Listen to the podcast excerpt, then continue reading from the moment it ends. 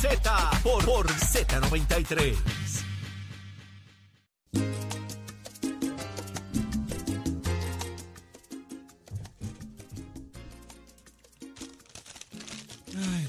Ya estamos de regreso y estamos listos en Nación Z. Está ya por aquí el pitonizo nuestro. Mira, el que, el que nos lleva. eh, Buen provecho. mira, el que nos lleva más adelante que el primero. Y él es Gabriel López Arrieta. Eh, vamos a hablar de tendencias. Gabriel, no tenemos tendencia. Ni en la lección especial del Ay, domingo. La tendencia, te la quiero tenden- La escuchar. tendencia de es avena, porque están... Avena, café. Te quiero escuchar, bebecito. Bueno, primero, buenos días a todos y buen provecho. Te Gracias. Te gritamos fuera, fuera, como, como el domingo qué? allí en el partido. No, no, no, no, no, no. no. Mira, Por ve. allí no pasó nada, fíjate. Mira, Yo estuve bien eh, tranquilito. No sabes cómo, tú que lo sabes ahí, que estás más adelante que el primero, ¿no sabes cómo fue la negociación con Edwin Mundo para arreglar esto? No. Yo no sé, pero yo espero. Hay que preguntarle eso a Jorge Colbert. A mí me dicen que Edwin Mundo anda por allí ya temprano, que tiene hasta un vaso de café a las siete y media en- allí en, en- en- en la comisión. Pues ¿Eso es mira, verdad? lo más importante, vamos a poner en contexto todo, ¿no? ¿Qué pasó? Eh, el pasado domingo sabemos que, que hubo la, la primaria a la presidencia del Partido Popular Democrático. Eh, esto es un evento que es un evento interno del partido. Eh, y yo creo que es- esos son los elementos que tenemos que ir dejando a- a- al público que nos escucha consciente de qué fue lo que ocurrió, ¿no?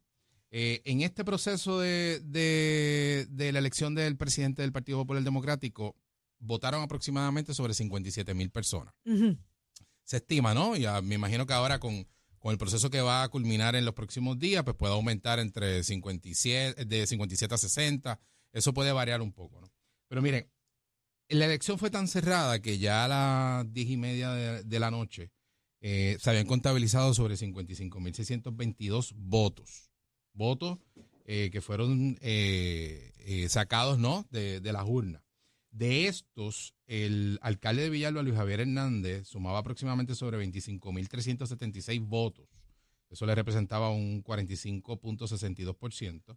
El representante Jesús Manuel Ortiz sumaba sobre 25.356 votos para un 45.59%. O sea, una diferencia de solamente 20 votos a favor del alcalde de Villalba. Y la eh, alcaldesa de Morovis, Carmen Maldonado, con sobre 4.890 votos, que representaba un 8.79%. Esto era a las 10 y 30 de la noche. ¿Por qué no se, no se puede certificar preliminarmente a, a un presidente en ese momento? Y que era evidente que la contienda era entre Luis Javier Hernández, el alcalde de Villalba, y el representante Jesús Manuel Ortiz. ¿Por qué? Mire, algo que, que ocurrió bien importante y es que hubo sobre nueve maletines donde sus actas fueron colocadas dentro de ellos, se sellaron, nunca se enviaron a la oficina del comisionado eh, electoral del, del Partido Popular Democrático, así que nunca pudieron validarlas. Al momento en que se intenta, eh, eh, pues obviamente, pues, pues mira, podemos abrir esos maletines en estos momentos para contar esa, para contar los, la- los votos de esas actas. Los tres representantes de los, de los, de los candidatos a la presidencia decidieron no favorecer ese planteamiento y que se, que se certificara eh, quien, quien iba adelante, ¿no? Eh, dicho eso, también hay otro punto importante. Tenemos que una elección tan cerrada con menos de 100 votos, con sobre 0.5%, que es lo que, lo que decía, lo que dice el Código Electoral, lo que dice el manual ¿no? de, esta elección especial del Partido Popular Democrático, tú no puedes certificar a alguien si no haces un recuento general. Entonces, eh, aquí se estaba eh, discutiendo ¿no? entre los candidatos y la oficina del, comisionado electoral qué se iba a hacer, si se terminaba con el escrutinio general, que para los, am- los- los amigos que nos están escuchando, el escrutinio general es que luego de la, luego de la elección eh, se va a contar eh, en un proceso ya eh, eh, pues más calmado, ¿no? Eh, todas las actas que, que se, se trabajaron ese día, que se trabajaron por colegio, eh, y se sacan los números finales que, que, que se comparan con los del evento, en lo que se le llama los famosos, este, la noche del evento, ¿no? Así que ese proceso se estuvo discutiendo.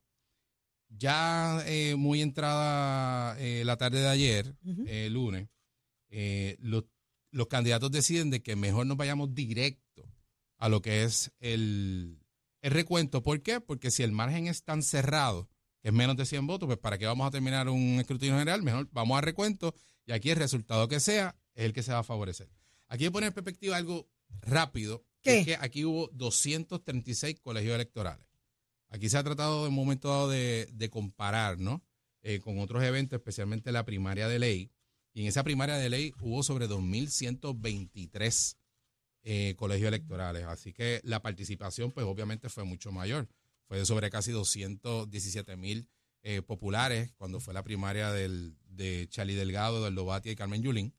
Eh, a diferencia de esta, que fue aproximadamente, como decimos, va, a estar rondando casi en unos 60 mil votos o un poco más. Pero es evidente de que habían mucho menos colegios disponibles para que fueran a votar, ¿no? Eso tiene mucho que ver. Eso tiene muchísimo que ver. Aquí, evidentemente, eh, quien vaya a, resultar ganador de la contienda va a resultar ganador por menos de 100 votos. Así que esto hasta el último, hasta el último momento, hasta que no se abra la última urna, no se va a saber. Eh, Gabriel, esa, una, una, o sea, el que gane gana por 100 votos. ¿Realmente hacía falta esto? ¿Cuál es el mensaje que hay detrás de todo esto de parte de los electores? ¿Los electores querían esta división dentro del Partido Popular? ¿Era necesario que hubiera esta división? ¿Era necesario sacrificar tres líderes políticos, exponerlos a todo esto cuando todavía falta para las elecciones? Tres tienen, los tres tienen aspiraciones grandes, tienen eh, eh, municipios que representan, eh, sus manuales representantes. ¿Era necesario esto, de verdad? Sí, yo pienso que sí. ¿Por qué? ¿Qué, sumó esto, si algo? Porque yo veo que tú estás restándole más al Partido Popular. Yo, yo, yo, soy partidario de las primarias. O sea, yo creo que son, son importantes. Pero esto no era una primaria, esto era una elección especial. Bueno, sí, pero era una primaria mira, mira la participación. Era una primaria interna para la, para la presidencia. Pero volvemos, o sea, la, tú ves la diferencia de cantidad de votos de los populares por la cantidad de colegios que estuvieron abiertos ¿no? y accesibles para los votantes. Pero siempre son importantes. O sea, los procesos primaristas ayudan también a los partidos a, mantener esa efervescencia y esa y esa, esa competitividad interna. Además, en este caso el Partido Popular fue una forma, fue un barómetro, era saber medir temperatura de cómo están los populares allá afuera. ya tú ves que, pero ahí puedes ver algo bien importante. O sea, primero con, planteabas eh, hace un momento de que se pierden tres líderes, no se pierden no, no, no, dije que se pierden, dije se sacrifican. Se sacrifican, pero ya la alcaldesa Morovi indicó que volvía a la alcaldía. Ah, eh, regresó. ¿Por qué no lo pensó antes y dijo, espérate, si aquí me quieren tanto y yo he hecho el trabajo, pues aquí me quedo. ¿Por qué me voy a sacrificar a exponerme cuando ya la tendencia decía, no en el evento, antes, que no eras de las favoritas? O sea, ¿por qué tú te sacrificas como líder? ¿Por qué le das armas a los PNP, a los contrarios de los otros partidos? A que te destruyan tu próxima campaña. Bueno, lo que, lo que pasa es que esto es un proceso que es importante que se dé. Tú le estás. Es democracia, eso está bello, tú estás Gabriel. al pueblo popular, en el caso de Jesús Manuel, en el caso del alcalde de Villalba, Luis Javier y, y Carmen Maldonado, o sea, sus distintas visiones de cómo ven al partido y cómo ven al país, ¿no? Y tratar de, de tú enamorar o lograr conectar con ese electorado. Aquí lo que hay que analizar bien es que con, con una elección tan cerrada, de prácticamente 45 eh, a 45, eh, tú tienes dos, dos candidatos que prácticamente sus mensajes fueron totalmente distintos en campaña. Eran opuestos esos mensajes, ¿no? En muchos hechos, asuntos eh, sociales. Yo creo que lo único que lo, los mantenía en el mismo, en la misma línea era el asunto del estatus. Así que hay que ver quién salga prevalecido como presidente al final del día ¿Cómo puede entonces crear ese balance con ese otro electorado de ese otro presidente? Que ¿Cómo tú juntas a esa gente ahora que están enchismados? Ah, Porque están enchismados. Entonces, hay, hay 60 mil enchismados. Entonces, eh, por eso pregunto, ¿esto no restó más que sumar? No, no, no, no restó más que sumar. El proceso, proceso eleccionario y primarista siempre es bueno. Obviamente, lo más importante de este proceso es el día después. Y cuando digo el día después. pero si el día después es un e- desastre. En este caso no pudo haber. No, pudo no me logras convencer, Gabriel. No, pero es que en este momento no pudo ser por lo cerrada que es. O sea, el día, después, va a ser. ¿Cuál día después? Puede ser el viernes Mañana será más bonito, diferente. no debe durar, no debe durar más de una semana este proceso. Así que. Tienes que definir el día después en not today, no tomorrow. no tomorrow. Por eso, o sea, al ser tan cerrada, pues fue así, ¿no? Y, y hay que... Gabriel, hay dos cosas que yo quiero añadir a tu conversación porque me parece que también hay que ir al tema y lo traigo porque he visto en las redes sociales cómo he estado tratando de levantar el issue también, no solamente del voto, sino de cuando el mensaje trasciende más que otro. Por ejemplo, eh, lo que trasciende en una gráfica que han presentado es que Jesús Manuel ganó 79 de 114 precintos, 49 municipios y 6 de 8 distritos senatoriales. Pues entonces, si yo parto de esa premisa y parto de una premisa de lo que estoy viendo, significa que el mensaje de Jesús Manuel caló más que el mensaje de Javier. Partiendo de la premisa de que entonces en Villalba, pues participó mucha más gente del usual y en Juanadía, que votó un montón de gente y ganó mil y pico de votos, Aguadilla, que ganó bien ganado. O sea que Luis Javier tuvo unos municipios que gana sólidamente por una holgada ventaja versus la cantidad de municipios que pudo ganar. Y obviamente esto es un asunto de votos. El que gana el que más votos tiene, no el que más distritos ganó. Eso estipulando eso. Pero ¿dónde trasciende entonces más el mensaje? ¿En, en, los que votos que sacó Luis Javier o en el mensaje que llevó Jesús Manuel? Y traigo ese punto para hablar entonces de las tendencias. Y hablando de tendencias, para tirarme al medio. El que gana, gana por menos de 50 votos. Anótalo para que el martes que viene lo discutamos. ¿Cuánto? Por menos de 50 votos. Por menos de 50. ¿Cuánto tú, ¿Cuánto tú pones, este Eddie? ¿Por cuánto? Pues esto es tendencia, pues hay que tirarse al medio. Sí. Eddie, pero no, no digas que sí, ¿por cuánto? Yo, yo coincido con Jorge. Eddie, sí. No, no, oye. ¿Sí cuánto? Lo que pasa es que Jorge hace el, el, raciocinio detrás de... de Ay, es que este me le mete el raciocinio y me pongo nerviosa. En la realidad, en la realidad. O sea, es, matemática sencilla, suma, resta y multiplica. O sea, que tú crees que por 50 votos. Por menos de 50 o menos. Igual que Jorge cuando dijo que eran 55 mil votos, de 55 a 60, tuvo razón porque analizando la, los resultados previos evidentemente llegabas a ese número. Gabriel, pero aquí hay, yo creo que varias lecciones para el Partido Popular y para, yo creo, para los otros partidos inclusive. El asunto de los funcionarios de colegio, el adiestramiento de lo que tienen que hacer. Esta papeleta era sencilla. Cuando se complica, tenemos un electorado que se nos está haciendo mayor y los funcionarios de colegio también era gente mayor. Entonces, quizás será que se acostumbraron al escrutinio y dejaron entonces los procesos como los, como los habían eh, tenido el adiestramiento y ahora que, era, que volvieron a mano se confundieron y echaron las actas donde no tenían que echarlas. ¿Hay algo de eso? Que... Bueno, traes un punto bien, bien importante. Esto fue una elección donde no se utilizaron las máquinas de, escrutinio. Así que esto fue una elección donde se contó voto a voto, papeleta a papeleta y como se dice, palito a palito, ¿no? En una en, en, en el proceso eleccionario, ¿no? Pero no podemos olvidar de que hubo un incidente de que nueve papeletas se sellaron en los maletines de las urnas y no hubo copia de esos. No, nueve actas, nueve actas. Nueve actas, discúlpame, nueve actas. O sea, nueve actas que si no las tienes no puedes terminar el proceso a menos que tú decidas abrir esos maletines y, en ese caso tienes que tener el consenso de los tres candidatos no quisieron para poder hacerlo. No. Bueno, el comisionado el, reglamento dice que el comisionado tiene, la, facultad de, hacerlo. Lo que pasa es que él se va a cuidar para que no digan que traquete con papeletas y la los tomates. Exactamente. Pero lo que tiene la facultad la tiene. La puede abrirlo ahora mismo y ya abrió esto y se acabó el julepe. El comisionado electoral, el reglamento de la elección. ¿Y el que se va? Permite que el comisionado electoral del Partido Popular en ese momento tenga la facultad de ir por encima de la decisión de, los, de los asignados a atender el tema electoral por representación de los candidatos y él toma esa determinación. Lo que pasa que para llevar el juego que no venga después con la crítica. Oye, él se va, él no va a dejar aquí, él no va a cerrar mal. Él tiene que velar por la institución y el proceso. Digo, y para, ponértelo, en contexto, eh, Gabriel, lo que pasa es que ahorita al principio del programa yo le decía a Jorge que a veces los reglamentos y la ley electoral no hace sentido o no parece lógico. ¿Por qué no se adjudican las papeletas primero que hay que adjudicarlas? luego las actas y entonces si acaso vamos a recuento, porque esos dos pasos previos pudieran incidir en, esas, en ese 5% o ese punto 5%. Entonces parecería lógico que primero tú adjudicas, después chequeas si las actas están bien y entonces en caso de que haga falta recuento. La ley no dice eso, o el reglamento no dice eso, por eso es que van a recuento hoy directamente. Entonces ahí es que traemos la discusión de qué debió haber pasado primero antes de continuar los procesos. Gabriel, ¿cuál es tu proyección? ¿Qué va a pasar ahora con Jesús Manuel? ¿Qué va a pasar con Luis Javier? Ya sabemos lo que va a pasar con Carmen, porque ya, ya lo hizo mediante comunicado, dice que se, se queda, regresa a la, contienda allí por Morovi. O con otros que pudieran estar todavía flotando por ahí si los perciben débiles, Saudi. Y eh, ah, los que están pululeando, porque ahí están dos o tres que están por ahí. Yo voy a tirarlo en medio como Jorge. Yo pienso que comparto con Jorge que es menos de 50 el que gana y está cerca de 30 votos. Está por ahí. Menos, De 30 votos, por ahí. Debe estar por ahí, porque es bien, pero ¿Y bien cómo cerrada la se contienda. define esto? Pero no, o sea, no está mal que esto ocurra tampoco. Y, lo, y me explico por lo siguiente.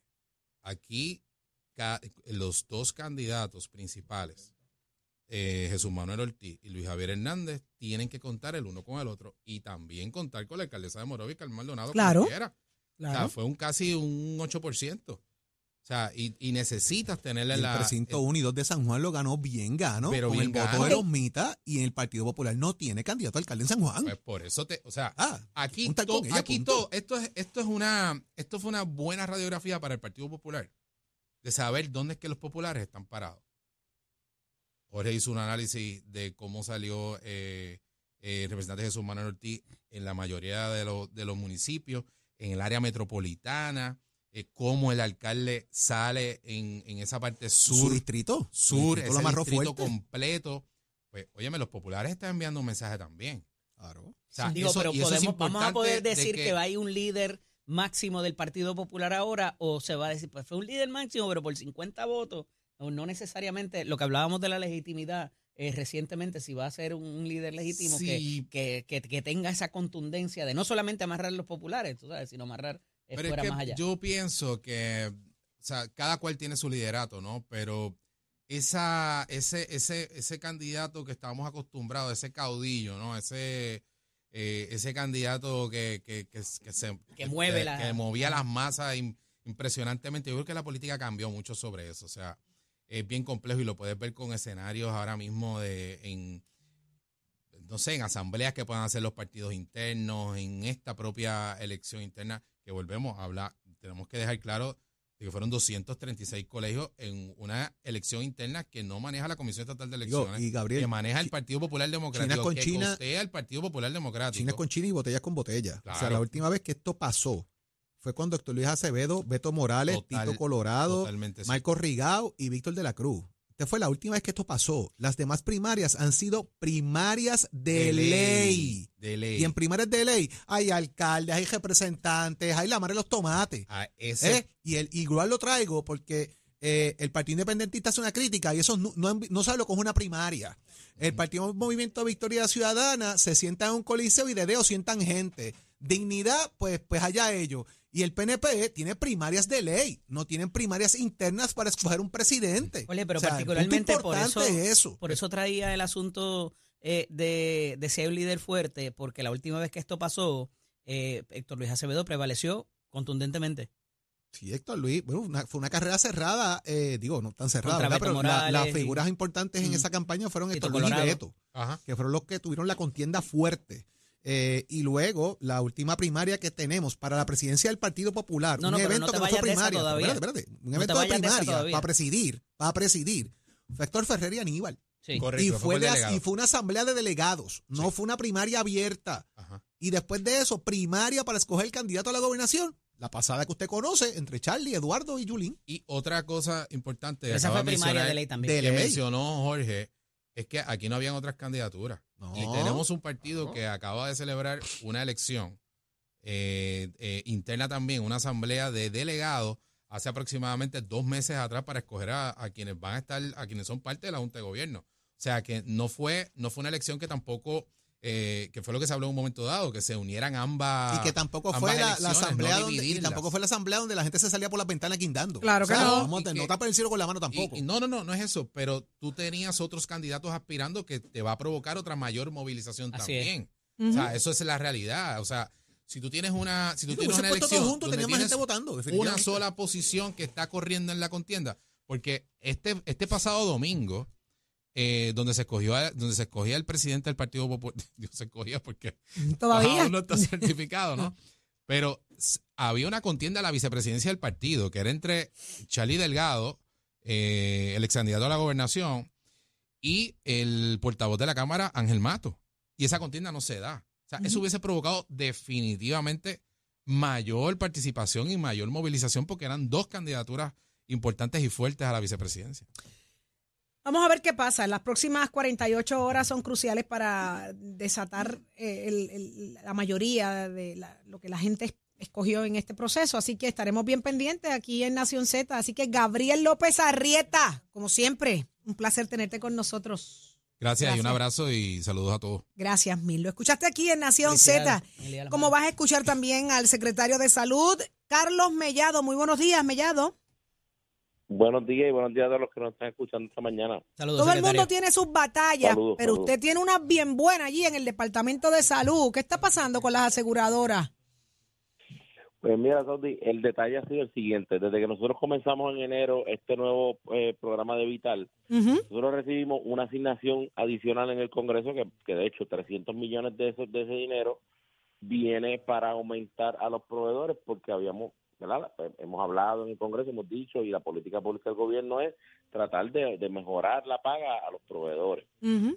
se- en el contrato que se firmó en enero se había estipulado de que los especialistas que se dicen en, en- en- verdad que son son los que están sumamente escasos se le pagara el 100% de la tarifa del Medicare Fee Schedule que es una base que se utiliza para para pagar más a los demás especialistas un 80%, a los hospitales un 5% adicional del per diem más alto y a los médicos primarios que son pediatras, médicos de familia, médicos internistas y médicos generales, se les paga de 12 dólares que se les estaba pagando, se les aumentó a 18 dólares Son por buenos. paciente por mes. Nosotros hemos estado investigando e incluso hemos estado colaborando también con las autoridades federales en cuanto a esto y hay eh, hay 41 eh, grupos médicos que no están pagando lo correcto, es decir, en vez de pagar los 18 dólares, pues están pagando unos 17.50, otros 16, otros están ¿Y pagando en qué se amparan 14.85 para hacer eso? y aseguradoras lo están permitiendo, por lo que nosotros estamos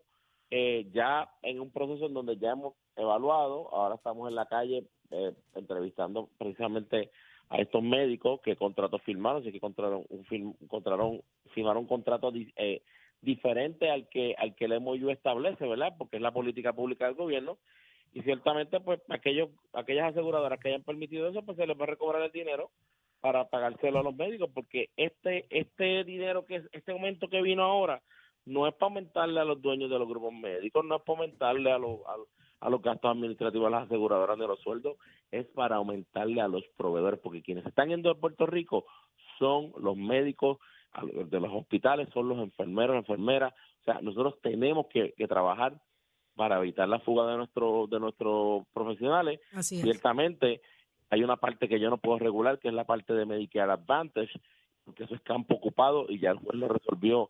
En el último caso que hubo de, de los PBM, que salía la parte de los, de, de los Medicare Advantage, y yo sé que el comisionado está haciendo lo propio para hacer unas enmiendas eh, al Código de Seguro y permitir la negociación colectiva.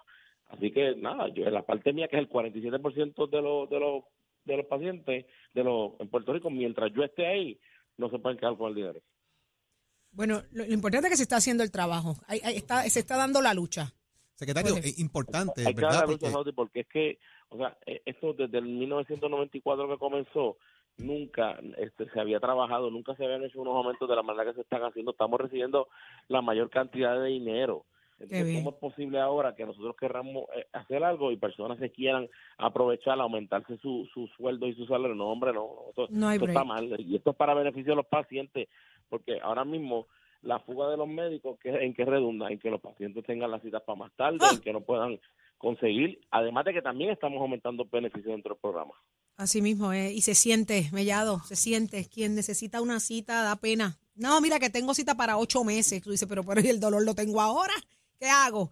Así que yo espero que, que, que esto traiga soluciones, no le baje, siga dando la lucha ahí eh, para hacer justicia, como tiene que ser.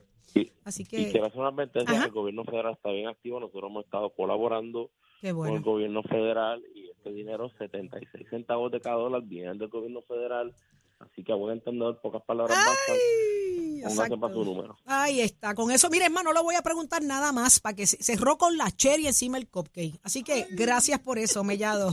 Jorge dice ríe. Vale. Mellado, gracias. Gracias Abrazo, como siempre. secretario. Abrazo. Bye. Lo escuchaste aquí al secretario de salud. Mire que están haciendo lo que tienen que hacer los Federicos. Así que pendiente, pendiente. Y ya está con nosotros una persona que viene a traer soluciones. Y escuche bien. Se acerca la temporada. Siguen habiendo apagones. El problema este de los apagones, mire, eh, eh, esto le quita la alegría a cualquiera. ha afectado seriamente la economía nuestra porque hemos tenido que, que, mire, plantas eléctricas. Son una solución, claro que sí, pero también es un gasto de gasolina permanente. Ah, que pregúntele a su vecino que tiene, que tiene planta. La pregunta es, ¿hay una solución para esto? Está conmigo, conmigo aquí en Nación Z, Mario Menzana. Así que muy buenos días, Mario.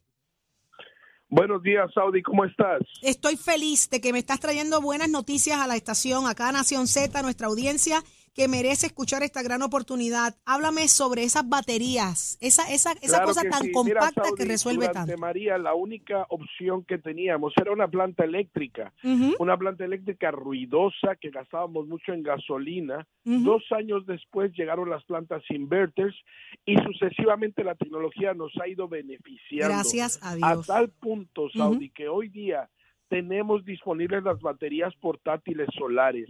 Estos equipos han sido un éxito, han tenido una acogida increíble en Puerto Rico porque funcionan bien similar a una planta eléctrica, pero sin gasolina. ¿Tú Brutal. te imaginas? ¿Tú te imaginas si este equipo ya hubiera existido durante María, Ay, cuántos Dios miles de dólares nos hubiéramos ahorrado en gasolina? Claro que sí, Mario. Y lo ventaja de esto, y, y- y qué bueno que estás para que aclares, ¿cómo esto se recarga? Mira, usualmente estas baterías vienen con una placa pequeña de 100 Ujú. watts o 120 watts, pero eso tarda mucho en cargar la batería. El corazón de una batería es la placa solar. ¿En cuánto tiempo? ¿Cuál es, cuál es el tiempo más rápido para recargarla? En PowerFi nosotros incluimos una placa solar regular de 410 watts que de esa forma, para darte un ejemplo, una Bluetooth 1500 se va a recargar por lo menos en cuatro horas la vas a tener cargada de Ya 0 lista. al 100% en cuatro horas con su placa solar. Brutal. Me encanta, me encanta eso, Mario. Y una cosa, te pregunto, porque hay muchas personas mayores que necesitan el servicio. ¿E- ¿Es fácil para ellos manejarla? Eh, ¿Cómo- ¿Cómo funciona para, para personas mayores? Mira, este equipo, nosotros nos hemos enfocado en ese tipo de población, en ese segmento de la población, personas de la tercera edad, que es muy complicado salir al puesto, comprar gasolina, alar el yoyo. Olvídese de la planta eléctrica, eso es cosa del pasado. Hoy día la batería portátil solar al toque de un botón, usted prende su batería, va a estar conectada a su placa solar que usted ni se va a dar cuenta que va a estar recargándola desde las 6 de la mañana que sale el sol y es muy fácil de utilizar, solamente conecta sus equipos más importantes duran- durante un apagón como nevera, abanico, televisor, cargas celulares, también puede conectarle su máquina de apnea. Saudi es excelente, no tienes idea de la cantidad de personas mayores que nos llaman para decirnos, mira, esto está haciendo mi vida más fácil.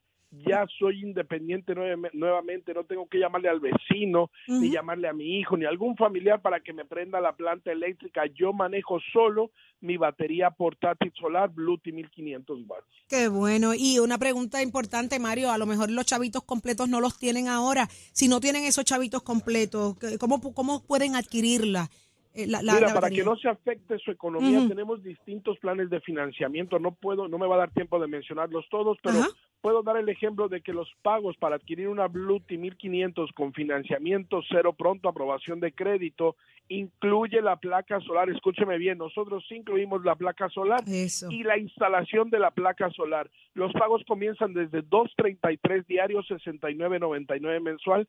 Tenemos el plan perfecto que usted necesite. Tenemos distintas opciones. Lo único que usted tiene que hacer es coger el teléfono ahora mismo y marcar el 787-973-3003. Oriéntese sin ningún compromiso. No llame para comprar. Primero, oriéntese. Entienda cómo funciona este equipo que va a cambiar su vida. Y Mario, te pregunto, espérate un momentito, todas aquellas personas que llame ahora al 787-973-3003, ¿qué oferta tú le tienes? Tú tienes que tener algo por ahí, pues yo te escucha. conozco. ¿Me escuchas, Mario? 787-973-3003 es el número a llamar. Usted tiene que llamar ahora. Hágase de esa batería portátil. Yo estoy segura que Mario tiene una oferta especial. Eh, detrás de todo eso, llame, pida la oferta, pida la oferta de Saudi. Cuando llame ahora al 787-973-3003, usted dígale a Mario, Mario, ¿qué tienes para mí?